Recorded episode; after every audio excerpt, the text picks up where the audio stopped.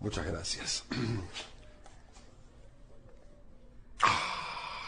¡Ay! ¡Qué rico está este mate! ¡Pero qué rico este mate! Y la temperatura justa y el sabor yerbateril acariciando mis papilas. Y la espuma justa, justa. ¡Ah!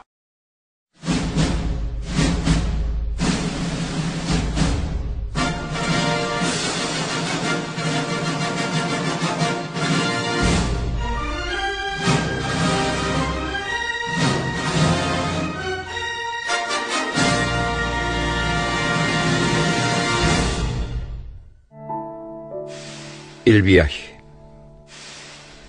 Oriol Val, que se ocupa de los recién nacidos en un hospital de Barcelona, dice que el primer gesto humano es el abrazo. Después de salir al mundo, al principio de sus días, los bebés manotean como buscando a alguien. Otros médicos que se ocupan de los ya vividos Dicen que los viejos al fin de sus días mueren queriendo alzar los brazos. Y así es la cosa. Por muchas vueltas que le demos al asunto y por muchas palabras que le pongamos, a eso, así de simple, se reduce todo. Entre dos aleteos, sin más explicación, transcurre el viaje. Dios mío, qué poco se puede hacer por la gente. Algo de mi mente que yo saqué. Ahora tenés ganas de tocar bien Si no lo pongo de frente porque si no se satura.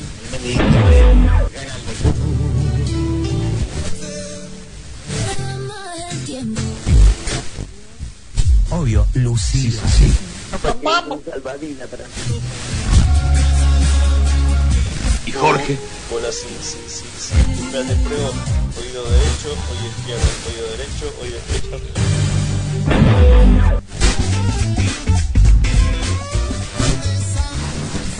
¿Y Emilia? Viste que vos tenés una puntita ahí en hueco.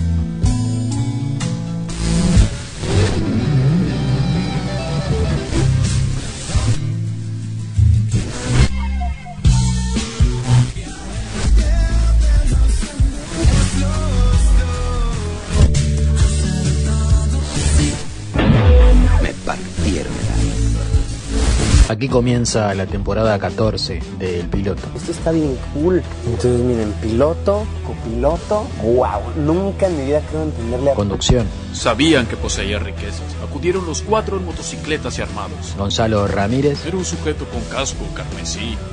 Un niño. y Fabricio Ledesma. Yo vestía mi outfit camuflado, luqueado, para ir a Punta de Rieles a ver a mis muchachos.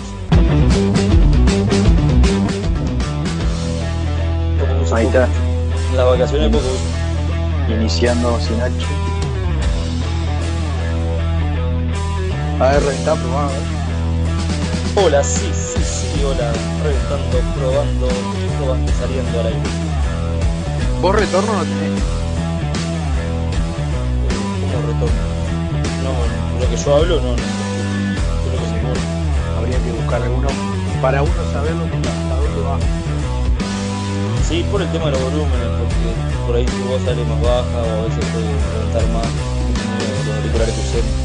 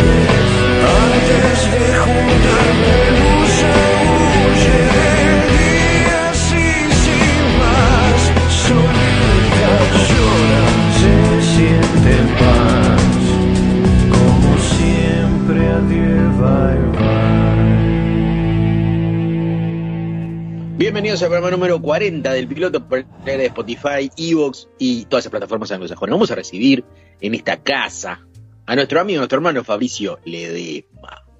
Muy buenas tardes, queridos oyentes. Espero que anden bien, que estén disfrutando de este día hermoso, haciendo lo que a ustedes les gusta, cocinando, nadando. Pues por ahí, viste, vas nadando y vas escuchando el piloto, eh, navegando, no sé, haciendo deporte, lo que ustedes quieran y escuchando este último programa del ciclo y último programa en general. ¿Cómo está, Gonzalo? Tocándose puede ser también. También, sí, tocamos una canción, me imagino. Eh, bueno, sí. Escuchábamos en la intro a Eduardo Galeano desde el libro Los Abrazos con eh, El viaje. Y en la intro musical del año 2004, desde el año 2004 del disco El Tesoro de los Inocentes, Inocentes sin H con C, el tema Adieu, Bye Bye, Auf Wiedersehen, que sería Adiós, chau chau, eh, nos vemos, ponele. Que tiene que ver con el programa porque hoy es el último programa del piloto. Qué bien decías esa, esa canción Adieu, Bye Bye. Me trae nostalgia porque en su momento la escuchaba bastante. eh, una canción de- del indio que de las que más me gusta podría decirse, porque yo no soy muy fanático del indio, pero hay canciones puntuales que, me gustan. Y el relato de los abrazos eh, me, pareció muy acertado, muy lindo todo lo que él decía, lo que Galeano mencionaba acerca de, lo primero que un bebé hace es abrazar, por ejemplo, y lo que hace un anciano al morir tiende como a extender los brazos también. Está, está bueno porque es muy importante eso, ¿no? Eh, hablábamos con un amigo justo el otro día también de eso, de la importancia de, de los abrazos en el ser humano. que hoy día son tan devaluados con el tema de la pandemia. ¿no? Hoy día uno puede eh, negarse a abrazar por el tema de la pandemia y privarse de, de- privarse de ese detalle. Lo mismo pasa con el mate, como usted decía, que a usted no le gusta compartir mate, bueno, eh, la pandemia es la excusa perfecta para evitar el mate y bueno, al que no le gusta ser abrazado o abrazar pasa lo mismo, dice, no, no, no, no, a mí usted apestado no me venga a abrazar, tome, choque de puño. No, no, sí, no, a mí, a mí no es que no me guste compartir el mate, me gusta compartir el mate controlado. Lo que pasa que eh, en los últimos tiempos se había convertido en algo bastante jugado, ¿no? Yo tengo reuniones con mucha gente y dentro de una reunión que tengo, poner hay mucha gente que no conozco y hay una cantidad de, de partícipes. Y como yo llevaba el mate siempre, iniciaba la ronda. Terminaba tomando mate y comiendo galletitas, siendo que no había llevado galletitas. Claro. O galletita o pedazo de carne, cosas que se han comido antes, ¿viste? Churros. ¿Qué? Lleno de azúcar. Después de revisar los programas más escuchados del año y basados en esa información que nos, nos mandamos toda una, este, una consultora que tenemos amiga y evaluó en base a los escuchas y en base a los programas este, mejor rankeados y en base a eso va a ser el último programa del año porque el público nuestro obviamente pide esos temas. Exactamente, exactamente. Eh, los programas más escuchados de este ciclo son los que vamos a estar mencionando de alguna forma aquí, pero no vamos a, repetir lo mismo. Como usted decía, vamos a hablar de cosas vinculadas a esos últimos, a esos programas más escuchados. Exactamente. Vamos a ampliar la info basados en, eso. Y va a ser en orden cronológico por bloque. En el primer bloque vamos a hablar de el más escuchado, el número uno. En el segundo bloque así, el, inmediato. Y en el último bloque el tercero. Esos van a ser los tres programas más escuchados del año, los que fueron el programa más escuchado. Eh, en este es el programa 14. Hablábamos del mismísimo Adolf Hitler y su vida en Argentina. Si recuerdas ese. Recuerdo, recuerdo que en ese programa también hablábamos del tesoro de las Macilotti que estaba escondido en, Montevideo.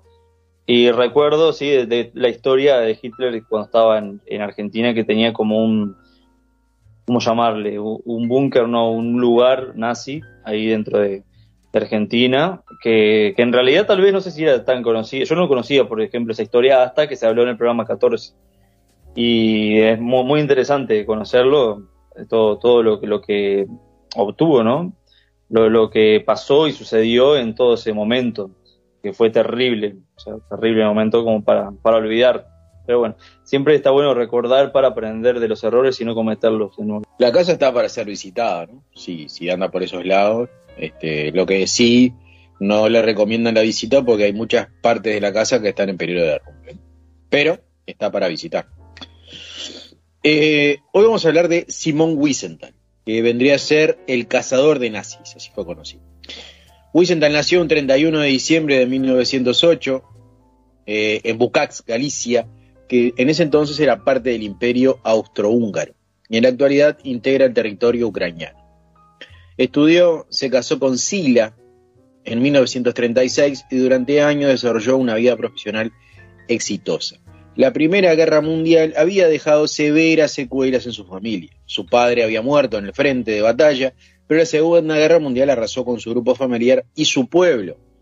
Entre él y su esposa perdieron la friolera de 98 parientes en estos seis años. Simón y Sila fueron enviados al campo de concentración de Janovska. Simón eh, permanecía allí varios años. Entre otros trabajos esclavos, lo destinaron a la sección de trenes para aprovechar sus conocimientos previos. Recordemos que él era arquitecto. Eso le permitió pasar información de la resistencia polaca en las redes ferroviarias y de diversos cargamentos. De esa manera, consiguió que su esposa pudiera ser ayudada eh, para salir, para escaparse. En 1943, en el, comandante del campo de Janovska, que no tenemos el nombre, pero es el que era el comandante, decidió festejar el cumpleaños de Hitler a lo grande, ¿eh? porque Hitler cumplía 54 años. Entonces dijo, "Ah, vamos a hacer una fiestita a Hitler. Tata. ¿Qué se le ocurrió a este, a este loquito? Bueno, que podría fusilar 54 intelectuales judíos en su honor, uno por cada año cumplido por el Führer. Qué tirándonos las orejas 54 veces y Hitler pidiendo 54 fusilados. Qué bien. Sí, eh, inclusive eh, acá está lo, la idea era agasajarlo, ¿no? Con eso. O sea que, además de disfrutarlo él, ese tipo de cosas, tenía gente que le fomentaba el tema, ¿no?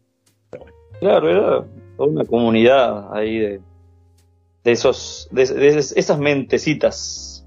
Claro, es como cuando Leo cumpleaños y dice, ah, a Leo le gusta el pochoclo. Entonces van todos y le, le dan pochoclo.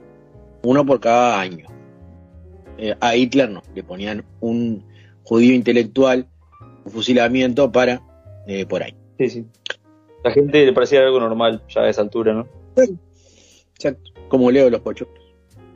Los nazis de Hanovka habían sido tan eficaces en su tarea que debieron traer intelectuales de otros campos de concentración, porque los que tenían eran muy buenos, decían. No, esto no lo vamos a matar porque andan bien. Vamos a traer del resto, que hay una, hay una banda. Uno de los que trajeron fue exactamente nuestro, el protagonista de nuestra historia, que fue Simón Wiesenthal. A los 54 tipos los obligaron a desnudarse y a pararse uno al lado del otro en el borde de una larga fosa recién cavada. Recién cavada por ellos mismos. Vale la aclaración. De a una comenzaron las ejecuciones, por la espalda y con un tiro en la nuca. El sonido torvo del disparo, seguido del estruendo eh, de los cuerpos chocándose entre sí en el fondo de la fosa, el azar o el, ar- o el arbitrario de algún oficial nazi había ubicado a Wiesenthal entre los últimos de la larga fila. O sea, ponele eran 54 tipos, ponele que Wiesenthal estaba en el lugar 50. Cuando faltaba poco, aparte vos vas escuchando, vos estás en el lugar 50 y escuchás, cuare- vas contando, 42, uy la puta, yo estoy acá en el 50, me queda poco. Imagínense la cabeza.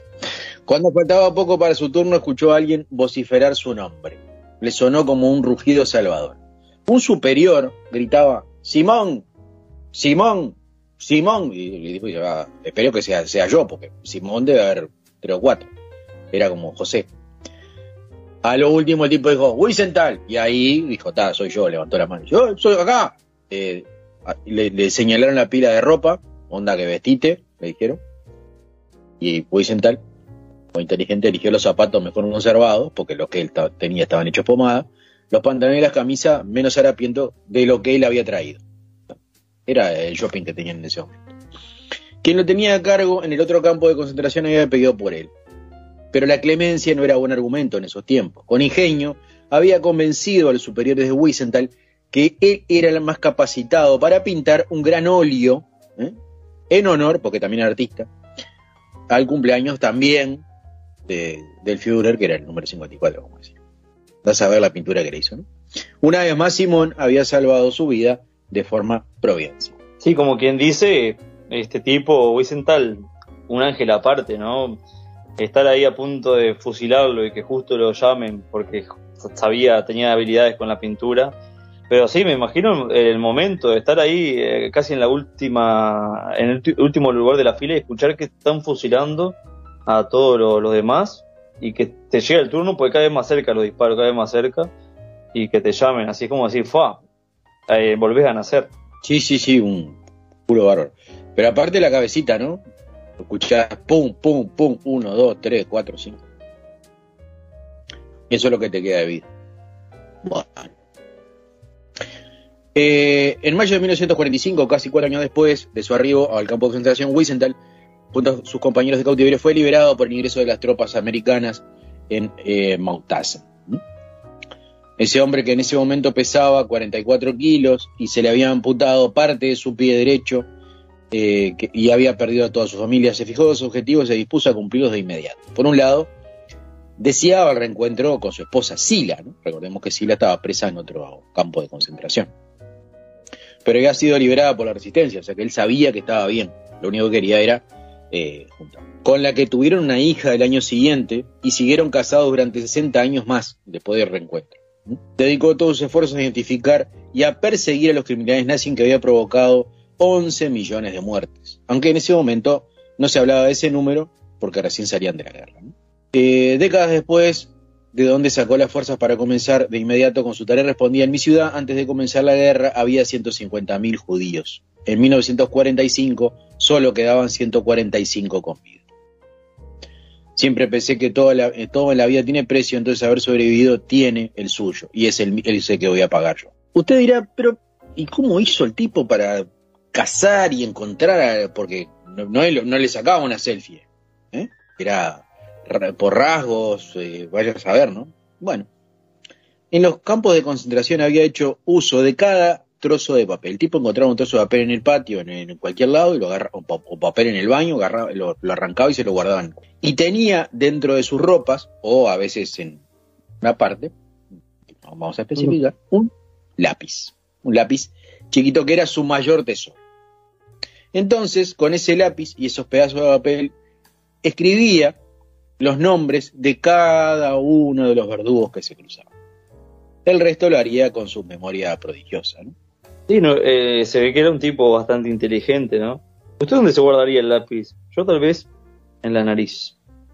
Sí, es chiquito. Sí. Sí, es un buen lugar. En la nariz, en, la oreja no, porque se puede llegar a lastimar y, quedarse gordo. Sordo, perdón. Eh, eh, yo creo que en el, ano tendría lugar para, para el lápiz, el sacapuntas, tres gomas, una cartuchera y la túnica. Pero sí, la túnica. me, me resultaría bastante incómodo. Digo, si hablamos solamente del lápiz evitando todo lo demás, todo lo demás, me parecía, es como, yo que sé, imagínate con punta. Si no tuviera punta, bueno, está todavía. El secreto es ponérselo al revés. Ah, bien, bien. Bueno, lo tendré en cuenta por si en algún momento estoy en un campo de concentración. Así fue en mi primaria. Ah, que me perdí. Hablando de. Estaba recordando, me, hizo acordar de mi infancia y me perdí. Junto a Sila se, eh, se radicaron en Linz, Austria. A pocas cuadras de su casa vivía la familia de Adolf Eichmann, burócrata alemán, que con su eficiencia en el manejo de la red de trenes, eh, en nazis eh, y en la provisión de, prisioneros y cautivos en los distintos campos de, de concentración se convirtió en una obsesión para Wiesenthal. Vigiló a su familia durante años, interceptó correspondencia, concurrió al entierro inclusive de su padre, del padre de. ¿no? Y ahí sí le sacó fotos al hermano para que los investigadores tuvieran el modelo de las facciones que presentaba Eichmann. Ahí sí pudo sacar fotos. Aportó distintas pruebas y cuando Eichmann fue llevado a Israel por agentes israelíes para ser juzgado, Wiesenthal se arrogó los méritos de su captura. Hasta publicó su primer libro titulado Perseguí a Eichmann, ¿eh? un mes antes del comienzo del juicio en Jerusalén. Los agentes israelíes desmintieron que Wiesenthal hubiera sido clave en el hallazgo del criminal nazi. Este caso, en el que Wiesenthal exageró su participación, le otorgó la visibilidad que en su momento era difícil. Y gracias a eso consiguió el financiamiento para abrir su segundo centro de investigación. Sin embargo, más allá de las inex- inexactitudes que, que él propagó, se debe reconocer que el primero en manifestar la importancia de Eichmann fue en el entramado nazi, en no fue él, ¿no? En no permitir que su nombre se fume de la lista de los más buscados y lo rastrearon en Argentina. Que es un poco lo que hablábamos de, de- de- de las Ratlines, ¿no? Que ahora no vamos a hablar de ellas, pero las Ratlines eran conocidas como eh, eh, rutas de escape o eh, hay documentales en, en YouTube donde ustedes pueden encontrar eh, todas las vías de escape de los nazis después de la guerra y eran llamadas line. No líneas de ratas o escapes de ratas, sino que era rat por el eh, por el, el rango que tenían los oficiales que, que escapaban. No, no tiene puede, por acepción puede ser rata- eh, línea de ratas, pero no línea. Va, interesante, interesante dato. Y con esto de- del tema de cazar nazis, me recuerda mucho eh, a la película Bastardo sin Gloria, eh, cuando, de cuando todo el grupo este antinazi empezaba a cazarlos, agarraba a los soldados y está ahí. Les preguntaba dónde está el Führer, por ejemplo, y empezaron a organizar toda eh, esta, esta movida como para acabar con, con, el- con Adolf, con Adolfito. Muy buena peli, que me acuerdo que no la conocía y la vi en, su casa aquella vez, a través. de- creo que era con Leo también, que la habíamos visto. Exacto. El, lazarillo de Tormes, hoy día. Eh, más allá de la polémica, Simón fue una figura vital, de, de vital importancia en la búsqueda de justicia para mantener viva la memoria. Se retiró en el año 2003, dos años antes de morir a los 96 años, sea que murió en el 2005. En esa oportunidad dijo, ya hice mi tarea, lo sobreviví a todos ellos. Si queda alguno, ya está demasiado viejo y débil para enfrentar a los jueces.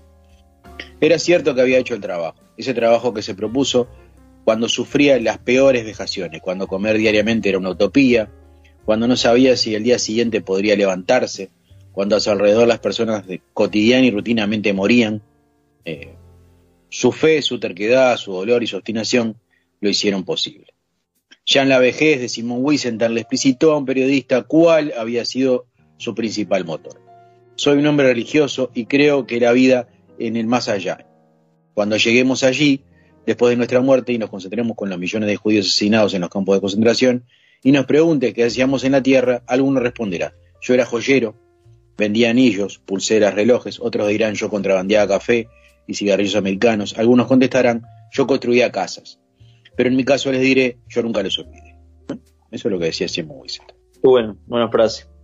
Y ahí está el, vínculo cuando mencionaba recién eh, algunas líneas atrás, eh, por qué estás hablando de Wiesenthal, que tiene que ver con el programa 14 de Hitler en Argentina, que bien mencionaba recién que eh, en alguna parte Wiesenthal eh, estuvo en, en esa parte en, en Argentina también. Sí, atrapó a atrapó a Eichmann en Argentina. Ahí va. Fue, fue famoso por eso. Este, hay fotos de, de la época donde, donde se lo puede ver en la vuelta. Nos vamos a ir a la primera pausa y en honor a esto que hablábamos, nos vamos con esta bella pieza musical de los 11 tiros que se llama Boom Baby. Y ya voy.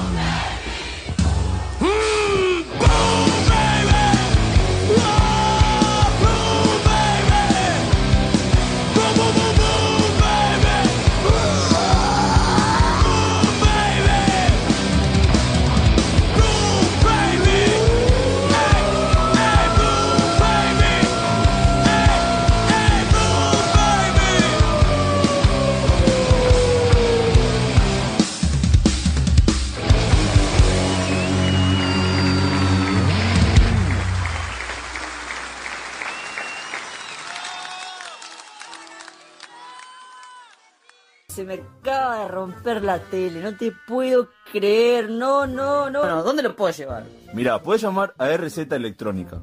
Te atiende al toque, de lunes a viernes de 10 a 18 horas. Y podés contactarlo al 2909-0801 o al 096-139-572.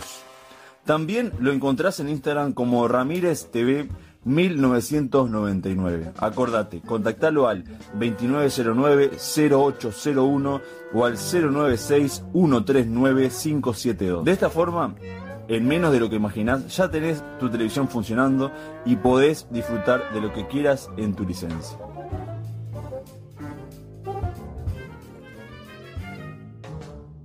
Yo sé a dónde tenemos que ir, a Deliraciones. ¿Deliraciones? Sí, Deliraciones. Todo lo que necesitas para tus mascotas, en un solo lugar. Alimentos balanceados, pensionado canino, criadero de perros salchichas, productos veterinarios, estética canina, traslados a Ciudad de la Costa y Montevideo. Podés contactarnos al 099 39 16 70 o al 099 24 57 11. Visitanos en Instagram, arroba Deliraciones, nuestro Facebook, Deliraciones. También podés visitar nuestra página web, deliraciones.com.uy. Ya sabes, llamanos al 099 39 16 70 o al 099 24 57 11. Caro de Luz Musa Uñas. No te podés perder, tenés que atenderte con ella porque es la mejor de las mejores. Luz Musa Uñas, en Colonia del Sacramento. Te brindamos servicios de manicura completa y estética de pies, únicamente con esmalte permanente. Diseños personalizados trazados a mano. Agenda por WhatsApp al 091-963-252. Sí, al 091 96 32 52. Luz Musa Uñas, en Colonia del Sacramento. ¿A tu fiesta le hace falta un comediante? No esperes más. Si querés a Diego Maton animando tu evento, contáctalo al 099 21 41 47. Sí, Diego Maton, comediante 099 21 41 47. Seguimos en este segundo bloque del piloto y basados, como decíamos en el primero, de los programas más escuchados, eh, vamos al programa número 20, que se titulaba Viejos son los trapos. Qué temón, qué temón de sentiros que acabamos de escuchar recién. Te juro que me volví loco. Caminé por las paredes, empecé a subirme arriba de la ladera y bueno, estuvo genial. Y el de viejos son los trapos, y recuerdo que hablamos de la edad de la tercera, la tercera edad y lo que conlleva llegar a, por ejemplo, a los 70, 80 y lograr comprender ciertas cosas, ¿no? Que, que a veces nosotros ignoramos porque no estamos en, en sus zapatos, pero en algún momento nos va a tocar. Exactamente. En este segundo bloque vamos a complementar ese programa con un artículo que se llama Productos tecnológicos que ayudan a los seres queridos a envejecer en su hogar. Casi el 90% de los adultos mayores de 50 a diferentes edades, sin importar el estado de su salud, ingresos o raza, quiere quedarse a vivir y envejecer en su hogar. No, en, no viajando, no, no, no, eh, no en algún lugar paradisíaco, en su casa. La gente quiere eh, estar en su casa.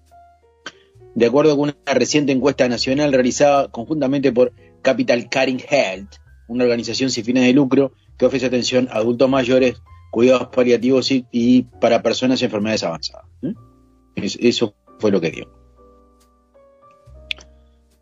Según la encuesta publicada en el mes de mayo, los encuestadores eh, con salud relativamente buena o delicada, eh, o los que tienen ingresos superiores a, a 50 mil pesos, pesos uruguayos, conocen menos eh, mil dólares, ¿no? conocen menos sus opciones, con la posibilidad de envejecer en el hogar o recibir cuidados paliativos. Sí, que es esa opción de, como usted dice, de envejecer en el hogar, es relativo porque hay gente que le gusta mucho viajar y hay personas que yo conozco dentro de mi familia. Por ejemplo, sé que mi hermano es una persona que, no le gusta viajar. Y tal vez cuando él sea viejo, anciano, él quiera estar en, en su casa, tranqui, ¿viste? Y está bueno eso de, de contar hoy en día con la tecnología como para llevar ese acompañamiento, pues, porque por ahí no tenemos todos la posibilidad de tener a alguien cerca, por ejemplo, que, esté ahí en ese momento para que nos ayude. Claro, y en basado en eso es que han salido una serie de productos y una serie de empresas que compiten por ver quién da el mejor servicio. La primera es eh, es una empresa eh, que coloca sensores de actividad en la casa e informan disimuladamente a los familiares de quienes viven solos que estos realizan sus actividades cotidianas y que se encuentran bien. Si se detecta un cambio de rutina, un familiar, un cuidador o un servicio de respuesta de emergencia, recibirá una alerta por correo electrónico, teléfono o mensaje de texto. Cuando la persona está en riesgo, hace o deja de hacer algo. Le ponen sensores y lo van siguiendo al ancianito en la casa. Ah, mira, está en el baño, ahora está en la, en la sala, está en la heladera, y así, todo, como si fuera un ratón dentro de una caja. Totalmente monitoreado. Pero o sea, eso quiere decir que vos estás haciendo una rutina y si te salís de esa rutina, automáticamente suena la alarma. O sea, no, no hay chance. Tenés que seguir siempre la misma rutina. Exacto. Dice, por ejemplo, un pequeño sensor podría detectar si el adulto mayor aún no ha salido de su dormitorio a las 10 de la mañana. Eso es algo alarmante, dice. Ah, El tipo se quedó hasta las 4 de la mañana ¿eh? comiendo manice y mirando Breaking Bad. Dijo, estoy jubilado, estoy grande, estoy ensayando el, ensayando el arpa ya. Me voy a mirar Breaking Bad las seis temporadas juntas. ¡Pah! Se encajó eso, se comió unos manices, se tomó unos kiwi, el tipo se acostó muerto y a las 10 de la mañana se va a levantar. Entonces ahí dice, oh, el abuelo marchó y ahí se, se activa todo el protocolo. Eso, no, o sea, no, no me parece, no me parece. Como usted dice, si te, te acostás a las 6 de la mañana, pues se te cantó el... O sea, vos ya estás en un momento de tu vida que vos decís, yo quiero hacer lo que quiero, ya trabajé toda mi vida, puedo dedicarle tiempo a mirar una serie hasta las 6 de la mañana, me voy a levantar a las 3 de la tarde. Y a las 10 de la mañana suena el alarma, ti, ti, ti, ti, ti, ti. no hay señales de vida en la casa, no hay señales de vida, atención. Pa, caía el FBI y la policía por la ventana. y- Claro, se te, se te meten los, eh, los, los milicos por la ventana a ver qué le pasó al abuelo. Y el abuelo está, está, está noqueado, con la lengua para el costado, durmiendo. O por ahí estaba con una, no sé, con, con alguna mujer o con algún otro hombre, yo qué sé. Claro. Eh, dándole alegría al cuerpo. La solución del servicio Wellness eh, para llevar una vida independiente. Bueno, esa es una vida independiente. Integra un conjunto de sensores y dispositivos como una cámara webcam ¿eh? que cuenta con audio bidireccional y video unidireccional y aplica la inteligencia artificial y el aprendizaje automático de los datos generados para detectar pro- proactivamente los cambios que podría indicar riesgo. O sea, hay una inteligencia artificial que se encarga de hacer una rutina de lo que hace el tipo día a día y se va alimentando de esos datos. Después de creada esa rutina, la pequeña, la, la más pequeña variación genera una alarma. Vos sabés que caminaste 10 pasos para, la- para adelante y 5 pasos para la izquierda para ir a la heladera. Y esta vez hiciste 11 pasos para adelante y te volviste uno para atrás después. Está mal eso. Los sensores discretos, así le llaman, pueden colocarse en armarios para saber cuándo el tipo los usa. Las sillas para saber cuándo el tipo se sienta. Puertas para saber por dónde sale y por dónde entra. Ventana para ver por dónde, dónde está o si se pone a tomar mate en la ventana. El sensor se lo detecta. Y debajo de las sábanas para saber cuándo. A mí me resulta algo aberrante. este, Yo me sentiría muy observado con tantos sensores y cámaras y sensores, no sé si son de calor, de esos que, que tienen como que ves amarillito, rojo, verde. Pues hasta te tira un, un gas y el sensor te lo detecta, ¿viste? Oh, mirá, el, el viejito este se acaba de tirar un pedo, oh, oh, oh, todo en la cámara y riéndose en los sensores. Es rojo y después eh, amarillo y verde, ¿no? Sería el, el rasgo del un calor es rojo. Está bueno porque dice vida independiente antes, ¿no? Eh, Independiente nada, el tipo está controlado todo el día, donde, donde a la mínima variación le cae el FBI en la puerta a patada para ver qué le pasó. Vida independiente, pobre tipo no tiene. Es preferible que te metan en un geriátrico con 70 enfermeras que te estén alimentando con pastillas sublinguales a estar con tantos sensores para saber cuándo, cuándo, hasta cuándo cagás. ¿no? Pero Sí, ojo que hay que verle también el, el lado positivo, que claro, justamente hay personas que, que están solas y no tienen a nadie al lado y decir, bueno, no, no quiero estar en un geri- geriátrico, prefiero estar observado y que si me pasa algo, bueno, justo que, que capte la cámara. Pero está, tenés que ser consciente que tenés que hacer siempre la misma rutina. Solamente eso, acordate que tenés que hacer la rutina y ya está, y con eso ya basta. Es que acá en realidad no dice que el tipo sabe. Yo creo que el secreto para monitorearlo es que él no sepa. ¿Qué? ¿En contra de su consentimiento, entonces? No, es una inte- inteligencia artificial, nosotros nos está diciendo cómo funciona, pero no está diciendo que sea consentido. Eh, yo lo que creo es que la, inteligencia artificial se alimenta de la rutina del tipo. O sea, sabe que, eh, póngale, eh, recorre tantos metros por día, se alimenta tantas veces, se, va a una parte de la casa tantas veces, y eso va generando data. Entonces, cuando hay una variación, el, el algoritmo prevé eso. A eso voy. Yo creo que el tipo no sabe. Es como, una, como un hámster en una rueda. No sabe. Está peor para mí. O sea, en, en ese sentido, hasta peor.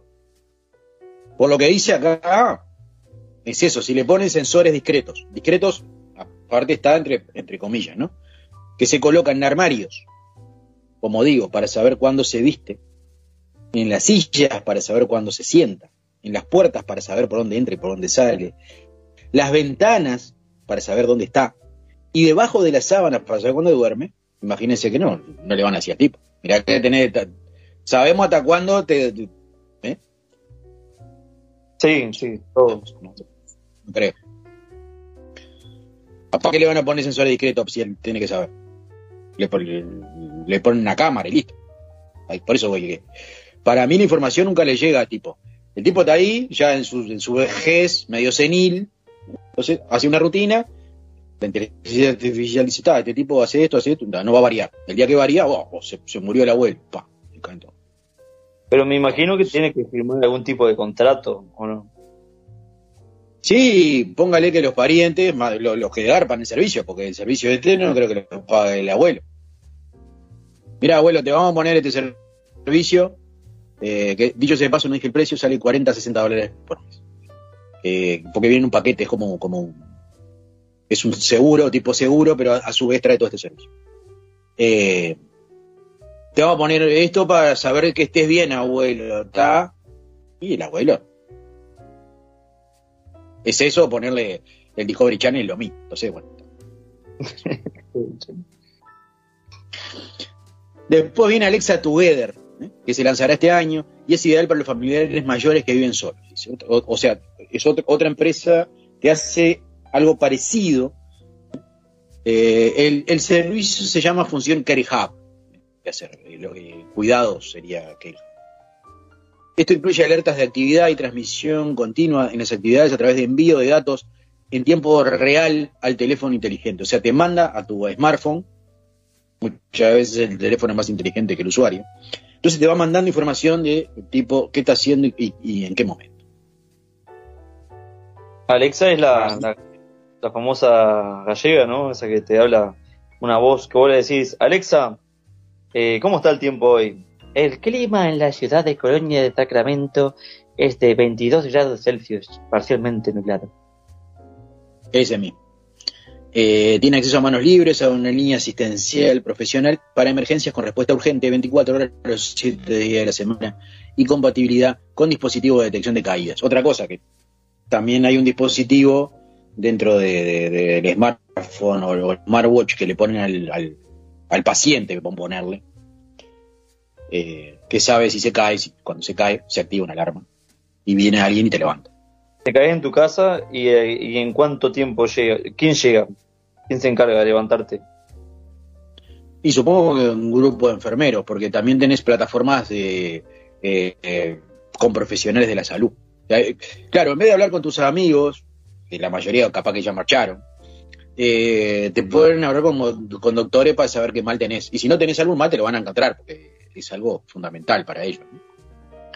usted sabe que me duele acá, y sí, te duele ahí, te duele el- para el otro lado, te duele todo. Ya a esta altura, pero bueno, en eso él habla con doctores todo el día, imagínense cómo vive el tipo, ¿no?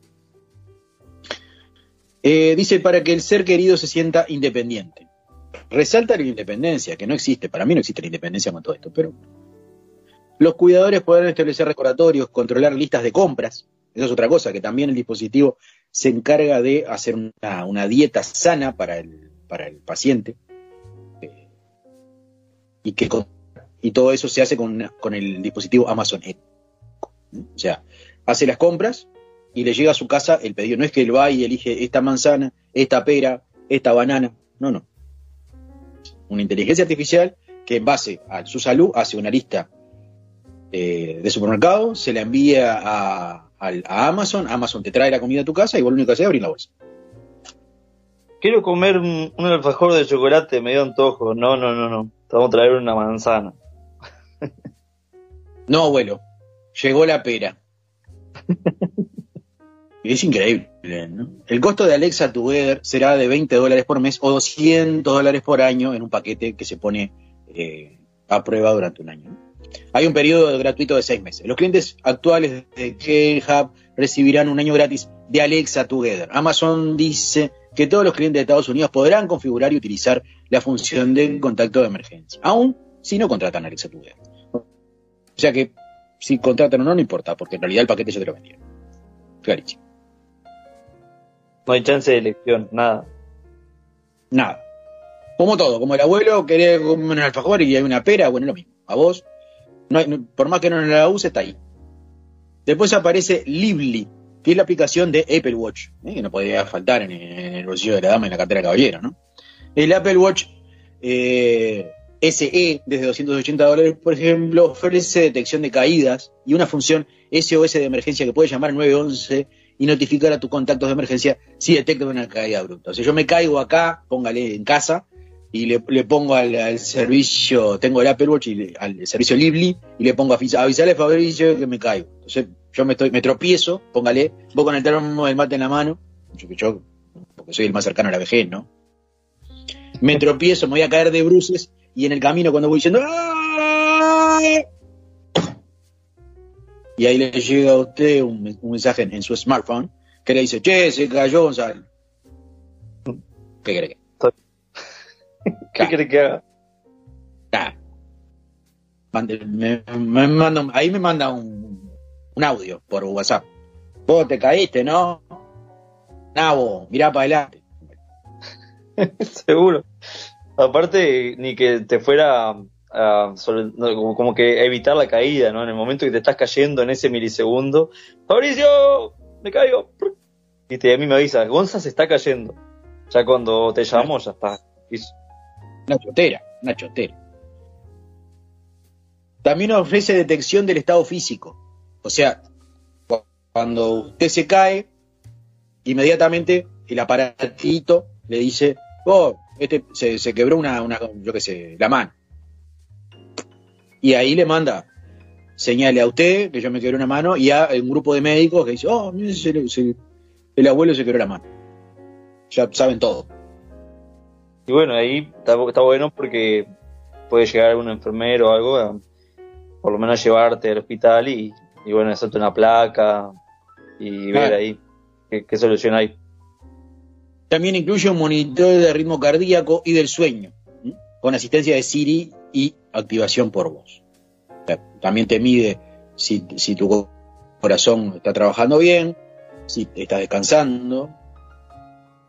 Todos los días te hace toda una gráfica y te dice, oh, mira, el abuelo durmió tantas horas, se despertó tantas horas. Inclusive te discrimina el sueño en calidad, ¿no?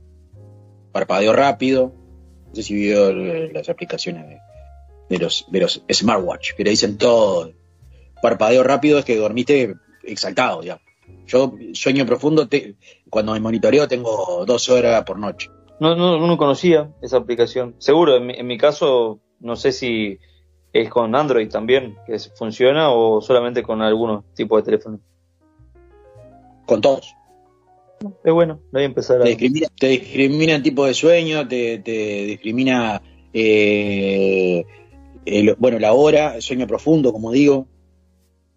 Eh, y hay una parte que te dice parpadeo de ojos, que es el sueño leve, digamos. Que si a uno le tuviera una cámara y se filmara durmiendo, se vería como está durmiendo, babeándose para el costado y con los ojitos que le hacen así. ¿no? Parpadeo rápido. Sí, la gente no está viendo esto porque es eh, un podcast, pero hizo de como a- abre y cierra así los ojitos. Usted, eh, si algún día tiene las pelotas y quiere, sa- quiere sacarse la duda, fílmese durmiendo. Le puedo asegurar que es imperdible. Sí, eh, en realidad yo he, he visto, sí, gente dormir y veo que en la parte de los ojos cuando están cerrados, se ve que se mueven, viste, para un lado y para otro.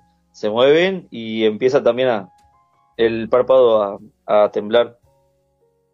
Claro, que las viejas dicen está, está soñando. Claro, claro. Yo tengo un amigo que duerme con los ojos abiertos. Me, me da como una, una impresión. Una vez llegué a casa de noche y vi que estaba con los ojos abiertos y me pegué un susto. Le digo, Mariano, ¿qué te pasa? Y estaba dormido. Y en una me empieza a tocar así y se despierta. claro, los ojos no cambiaron, estaban abiertos, pero eh, se notó que estaba como consciente. No, me da un ataque. A los dos días, a los dos días le estoy- lo, estoy- lo estoy echando. No, no, ni loco.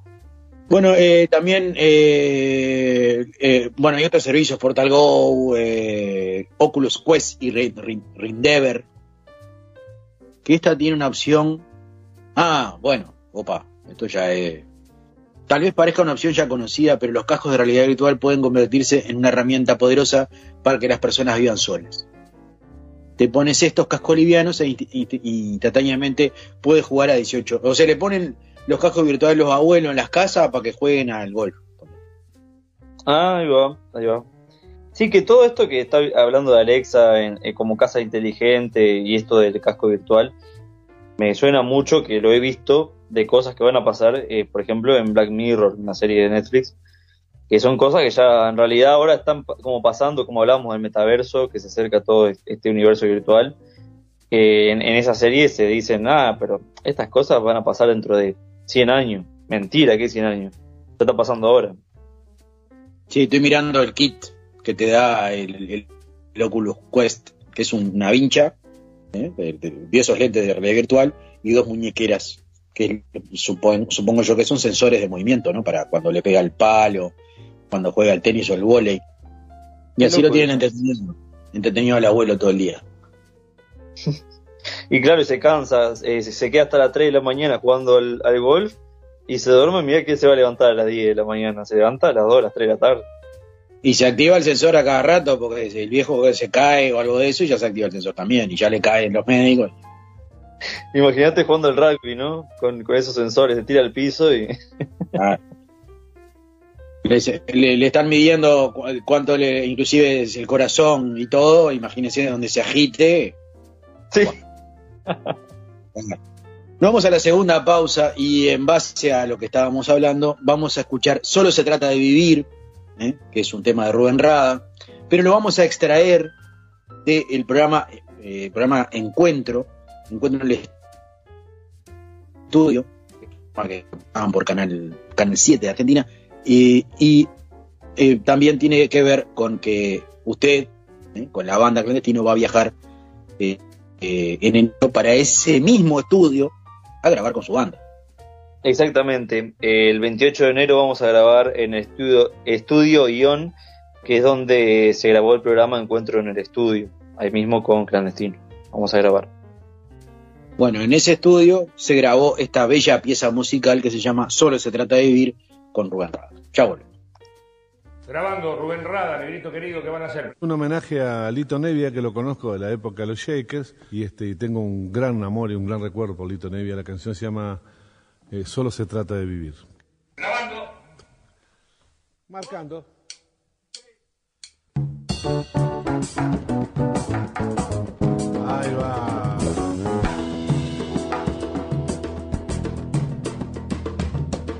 Que viajando se fortalece el corazón, pues andar nuevos caminos te hace olvidar el anterior. Ojalá que esto pronto suceda y así podré descansar mi pena hasta la próxima vez. Ojalá que esto pronto suceda y así descansar mi pena hasta la próxima vez. Si encuentras una paloma que te cuenta su poesía de haber amado y quebrantado otra ilusión, seguro que al rato estará volando, inventando otra esperanza para volver a vivir. Seguro que al rato estará volando, inventando otra esperanza para volver a vivir. Creo que nadie puede dar una respuesta, ni decir qué puerta hay que tocar. Creo que a pesar de tanta melancolía, tanta pena y tanta herida, solo se trata de vivir. En mi almanaque hay una fecha vacía, la del día en que dijiste que tenías que partir. Debes andar por nuevos caminos para descansar la pena hasta la próxima vez. Seguro que al rato estarás amando, inventando otra esperanza para volver a vivir. Creo que nadie puede dar una respuesta, ni decir a pesar de tanta melancolía, tanta pena y tanta herida, solo se trata de vivir.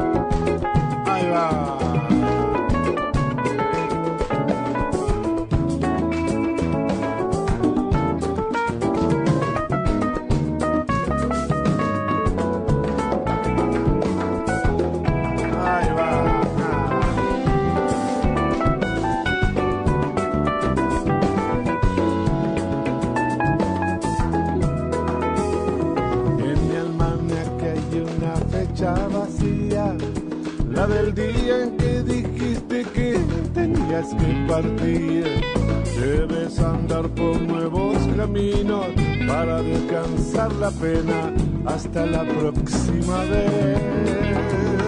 Seguro que al rato estarás amando, inventando tu esperanza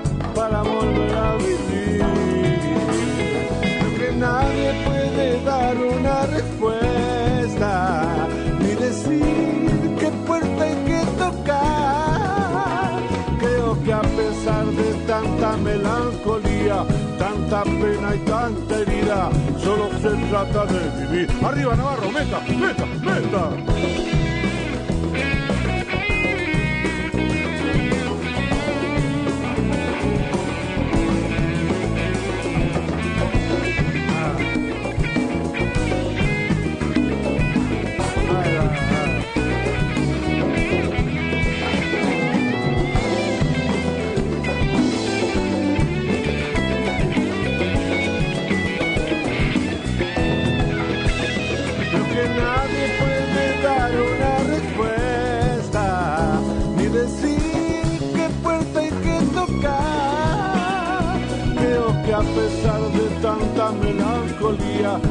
Tanta pena y tanta herida, solo se trata de vivir.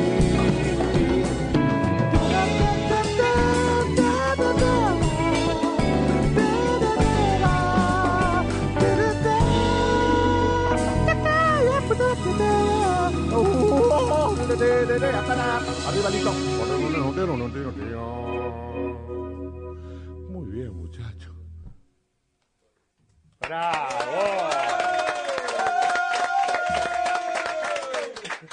Llamemos a Pizza Lucho, que tiene variedad de gustos para pizzas y unos ricos calzones con todo el sabor.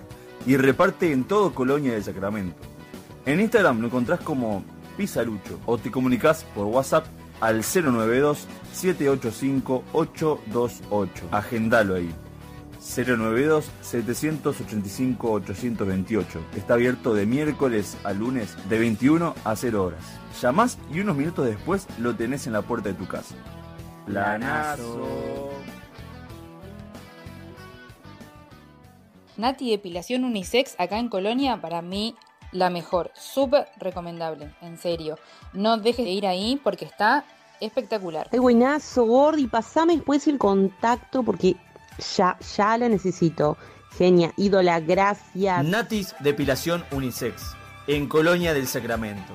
Reserva tu turno por WhatsApp al 099-588-507. Sí, reserva al 099-588507. Depilación de piernas, axilas, cavado y tiro de cola. Pubis, espalda alta y baja, pecho y rostro completo. Exfoliación en diferentes zonas y nuevas promociones. Natis Depilación Unisex en Colonia del Sacramento. El Mosqui te da clases de guitarra, ukelele y bajo. Vas a poder sacar esta canción que la tenés de hace ya más de una semana en mucho menos tiempo. Aprende a tocar con un método rápido y sencillo. Canciones, ritmos, armonía, composición, etc. Clases online, presenciales, a domicilio, Costa de Oro y Montevideo. ¿Qué más querés? Llama al 095 89 71 20. Recordá, anotá, mirá. 095 89 71 20. Y ya con eso tenés solucionado. No hace falta que, que estés practicando vos solo acá sin tener idea de nada. Ah, bueno, gracias. La verdad que, que me estás dando una mano impresionante porque no me sale y vos sabés que me está costando un poco. Y llegamos al tercer bloque del piloto y vamos a, a, eh, basándonos en lo que decíamos. El tercer programa más escuchado fue el programa 15, eh, que se tituló Me pareció ver una cara. Que recordemos, en el programa 15 hablábamos de la paraidolia. Creo que me salió bien la palabra. Me acuerdo en el, en el momento, en ese, cuando grababa el programa, me costaba decir paraidol, paraid, no, ya, ya no me sale más. ¿no ve? Lo dije de uno y ya no me sale. Y también hablábamos del efecto Mandela, que recordemos que son aquellas cosas que en la cual la mente no, nos engaña eh, de forma colectiva. Muchas personas creemos que sucedió algo y que en realidad no, no sucedió tan así. Como pasó, por ejemplo, con el tema de, de, la cola de Pikachu, que pensábamos que en el extremo tenía un negro, una mancha negra, y en realidad no, era amarilla. O el tema de Queen, ¿no? El tema de Queen, exactamente. O con lo de eh, Soy tu padre, de Darth Vader, ahora me acordé. Decimos Luke, soy tu padre. Y en realidad no, no. ¿Cómo es que decía? Ahí va, dice, no, yo soy tu padre. Dice. Exactamente. Hoy vamos a hablar de la criptonesia. La criptonesia, sí, sí, a lo que no puede acercarse Superman. No, no, no, no, no, no. Tiene que ver. Suena parecido, pero no, no, no. Eh, es bastante común creer que los aspectos emo emocionales de las personas son inconscientes y que por lo contrario el mundo de la cognición es de naturaleza consciente. Sin embargo, es cierto que tampoco los procesos cognitivos tales como la toma de decisiones y la recuperación de recuerdos escapan a la lógica del inconsciente. La criptonesia es una prueba de ello. Vamos a empezar con un ejemplo. Es posible que en algunos de esos intervalos de tiempo muerto, en los que el día está plagado, te haya venido a la mente, sin apenas pretenderlo, una melodía pegadiza. ¿eh? Te está escuchando una melodía en su imaginario, que tras los primeros segundos haya ido desarrollando hasta componer en tu imaginación algo que se parece mucho a una pieza eh, musical completa. Lista, lista, lista para ser comercializada y casi un éxito. Estos casos son muy frustrantes para la gente porque lo que no sabe es cómo plasmar la música en pentagramas y ni siquiera tiene a mano los medios necesarios para registrar el sonido de la nueva composición. Sin embargo, estas mismas personas tienen motivos para el optimismo. Se ahorran tener que enterarse más tarde de que lo que parecía una melodía original, en realidad una versión es una, es una versión sobrecargada e innecesariamente larga de una musiquilla que suena en algún anuncio de shampoo, por ejemplo. A, a mí me ha pasado cuando sueño de estar soñando con una melodía que para mí es nueva. Incluso me despierto y muchas veces la tarareo, viste que estoy a las 5 de la mañana, me despierto de ese sueño, y digo, mira,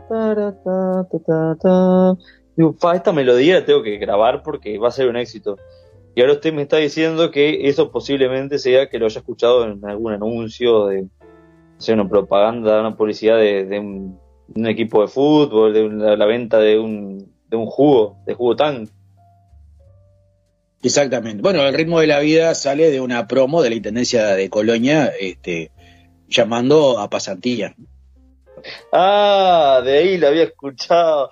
Claro, la letra decía, eh, venite a todo ritmo, a la pasantía, que te la voy a dar, chan, chan, es verdad, sí. Sí, y Moreira bailando desnudo arriba de una mesa. Es que, eh, recuerdos falsamente anclados en la memoria. Un ejemplo de las melodías musicales que acaban de leer está íntimamente conectado con los casos de plagio involuntario, que han llegado a estar plasmados en todo tipo de álbumes y vinilos, en los que no se escapan ni ningún, de ningún célebre grupo de rock. ¿eh? De mismo modo, ciertas evidencias sobre recuerdos acerca de vida pasada no son ni siquiera engañados. Bueno, eso también pasa.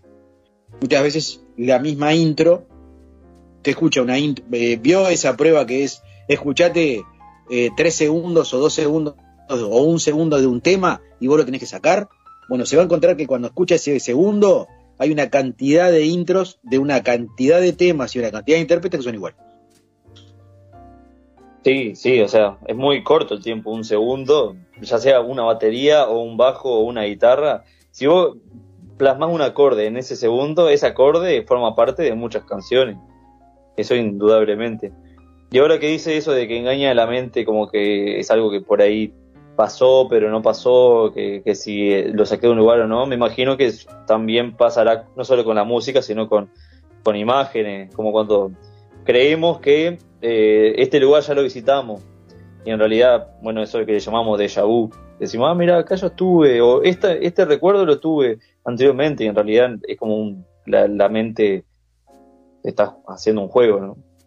Justamente hablando de eso, incluye el artículo y dice, muy por encima puede entenderse la criptonesia como lo contrario a lo que experimenta eh, durante un déjà vu. Si en este último se vive una experiencia nueva, como si fuera un recuerdo olvidado hasta ese momento, en la criptonesia hay un recuerdo real que pasa inadvertido a los procesos mentales conscientes durante un tiempo hasta que vuelve a manifestarse como una vivencia nueva. Ahí va. Sí, es verdad, me ha pasado con algunas personas que en algún momento de mi vida las conocí, pero después me olvidé.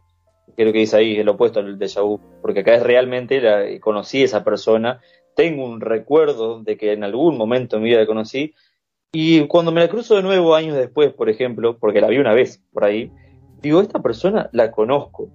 Entonces, claro, no se llama déjà vu porque déjà vu es un recuerdo falso, no existió.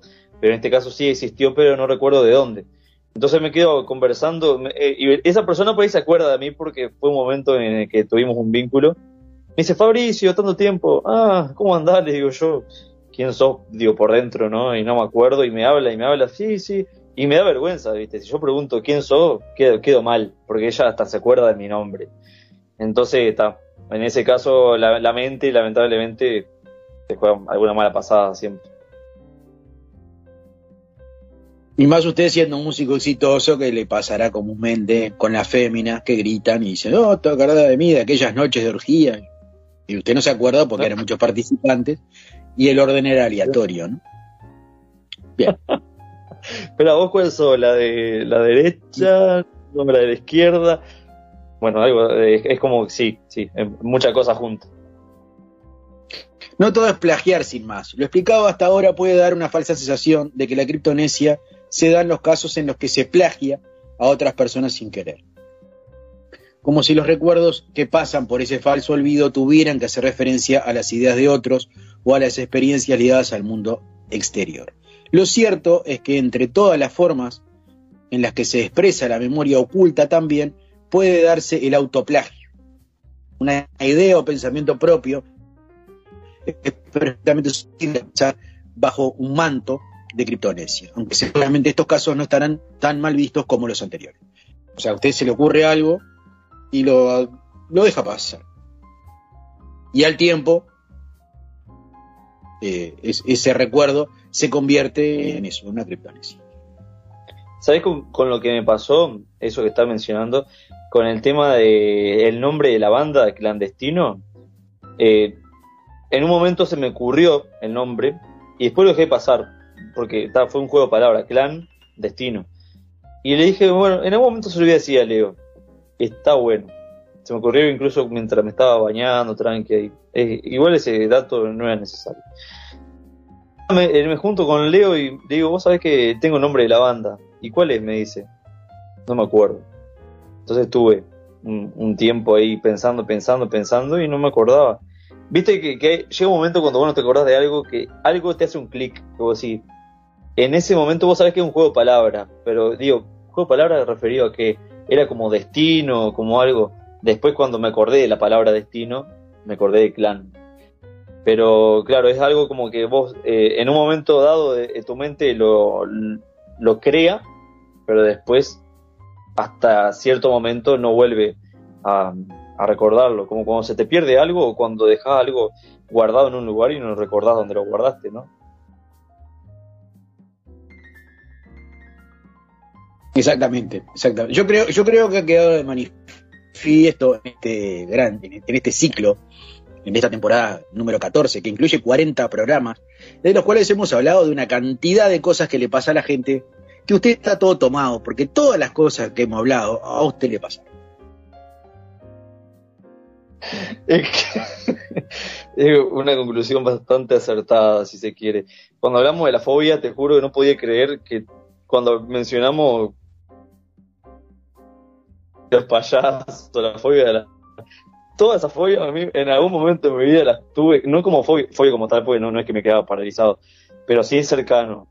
Y sí, sí, con el tema de olvidarme de las cosas, creo que hablamos una vez de, que de cuando te olvidas de algo, sí, eso me, suele pasar. Ay, cuando fuimos distraídos del, del ciclo 2020, que hablamos de, cuando sos un distraído, que dejás la pava dentro de la heladera, eh, de dónde está la lapicera, de tener en la oreja, bueno, eso me pasa seguido. Incluso ahora a Palmira la semana pasada y me olvidé el mate. Hoy, por ejemplo, vinieron, vino Leo con otro amigo y viene después el Peira de tarde, más tarde, y me olvidé, el mate. Les tengo que decir que traigan el mate porque me olvidé en Palmira. Justo esta semana vienen todos para acá. Sí, sí, algo, que lo, que lo conocemos sabemos que si, la salvación del mundo eh, se evitara eh, según su recuerdo, ya sabríamos que el Armagedón es, es inevitable. Con los me pasó dos veces en Montevideo, ¿te acordás? El, el, el número. Que tenía un horario y era otro. Y dos veces me pasó. De ir a la terminal y "Ah, eh, me- salgo, ¿a qué hora sale mi ómnibus? Señor, su ómnibus sale dentro de cuatro horas. No, pero... Dale, mirá su pasaje, mira el pasaje. Ay, sí. Y cuatro horas jugando al valero en la, en la puerta de, de- de la terminal. Y así. Bueno, Ledesma, eh, despídase eh, de este programa, de este ciclo, y le diría del programa entero, porque no sé si se va a volver a hacer. Así que eh, despídase. Bueno, con toda la criptonesia encima, eh, les quiero agradecer a, a todas las personas que han escuchado, ya sea desde el ciclo pasado, que es de donde yo comencé con el piloto, y todos los ciclos anteriores del piloto, porque en realidad gracias a ellos es que este programa cumple su función, ¿no? que es eh, de alguna forma entretener a, a la gente, más allá de que lo hacemos por gusto, porque nosotros mismos pasamos bien haciendo este programa, nos gusta. Y realmente agradecido con vos, Gonza, principalmente por invitarme aquella vez, en medio de la pandemia, a, comenzar con el piloto. Y bueno, hoy que es el último programa del ciclo y quién sabe hasta cuándo nos volvamos a juntar, y agradecerte nuevamente y a todos los oyentes. Sé que por igual todos los oyentes son muy importantes, pero quiero hacer algunas menciones especiales. Por ejemplo, a mi viejo Nito, que, que él siempre, desde que arrancó el piloto del 2020, programa 1 hasta ahora, en todos estos 70 programas siempre ha dado devoluciones, críticas constructivas y todo lo que merece la, opinión ¿no? de él en, en cada uno de los temas, que algunos eh, los sabía más que otros, porque bueno, cuando hablamos de Hitler en Argentina, él de historia argentina sabe mucho, entonces eh, aportó desde su lugar. Eh, hay cosas como con la de Harry Potter, que él se sintió perdido porque él no le gusta Harry Potter y nunca vio ninguna película, pero aún así eh, le interesó el programa, eh, se entera de cosas, él me dijo, aprende, aprende porque es cultura general y le sirve lo que no sabe para aprenderlo ahora, y es muy importante que resalte eso, ¿no? Me pasa lo mismo a mí, comparto su, su opinión, comparto su sentir en cuanto al aprendizaje, porque cada uno de los programas a mí me ha servido como para, para aprender siempre un poco más y aportar desde mi lugar también. Y también agradecer a Carlos, eh, a Carlito de Carmelo, que, que es un amigo que siempre escucha los programas y también aporta de su crítica, de su lugar, y también a Agustín Peirano, a Pame, que son personas que estuvieron siempre eh, al tanto de cada uno de los programas, se preocuparon si no salían, dice, vos Fabri, no salió este programa, y eh, por ejemplo Peira desde su panadería, che, me, me gustó este programa, estaba en la panadería y me cagaba de risa, entonces, oh, mirá, cuando llegaba gente tuve que bajarle volumen porque estaban hablando de no sé, y tal, el, el, tema de, de, de eso, ¿no? De ser cómplice con nosotros junto con el programa.